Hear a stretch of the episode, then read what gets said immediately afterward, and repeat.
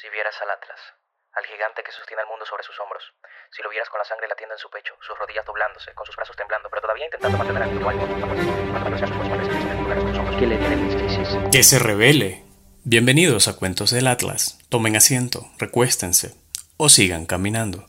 De cualquier forma, después de escuchar esta historia, todo se habrá movido. Hoy hablaremos de la escasez y el costo de oportunidad, y les contaré la historia de un economista que ama Super Mario Bros. El término escasez no implica carencia o pobreza de los elementos más básicos para subsistir. Por el contrario, este término implica simplemente que las personas tienen necesidades y deseos ilimitados, por lo que nunca existirán suficientes recursos productivos para satisfacer todos esos deseos.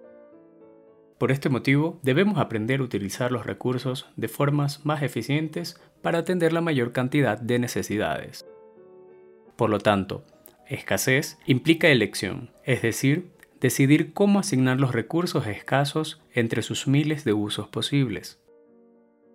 En una economía de mercado, la mayoría de las veces los bienes y servicios son racionados de acuerdo con qué tan dispuestos están los compradores a pagar el precio de mercado es decir, los bienes y servicios, terminarán con aquellos que puedan pagar ese precio, o en otras palabras, en las manos de quienes lo valoran más.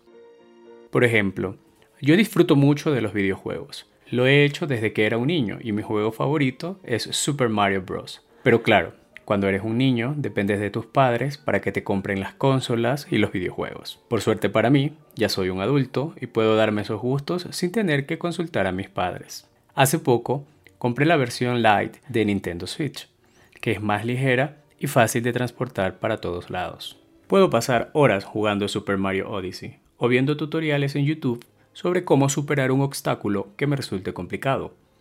Pero todo esto tiene un precio en términos de mi tiempo, ya que las horas que dedique a los videojuegos son horas que no podré utilizar en otras actividades de mi vida profesional o personal. Es aquí cuando la escasez pasa la factura. Incluso Bill Gates enfrenta decisiones que generan la escasez. Literalmente, no puede hacer lo que quiera a pesar de todo el dinero que tiene. Por ejemplo, si lleva a su esposa a un restaurante elegante, reduce sus opciones en el uso de su tiempo y sus posibilidades de realizar otras cosas. Podemos describir la situación diciendo que Bill Gates tiene que economizar el recurso del tiempo que tiene en el día porque no es infinito. Es así como la escasez está atada al costo de oportunidad, que es aquello a lo que debemos renunciar para obtener una cosa. Imagina que no estás escuchando esto en este momento. ¿Cuál sería la siguiente mejor cosa que estarías haciendo? Una vez que elegimos algo, estamos diciéndole adiós a todas las otras cosas que pudimos haber elegido en su lugar. Ese es el costo de oportunidad que genera la escasez. Eso es todo por hoy. Hasta la próxima.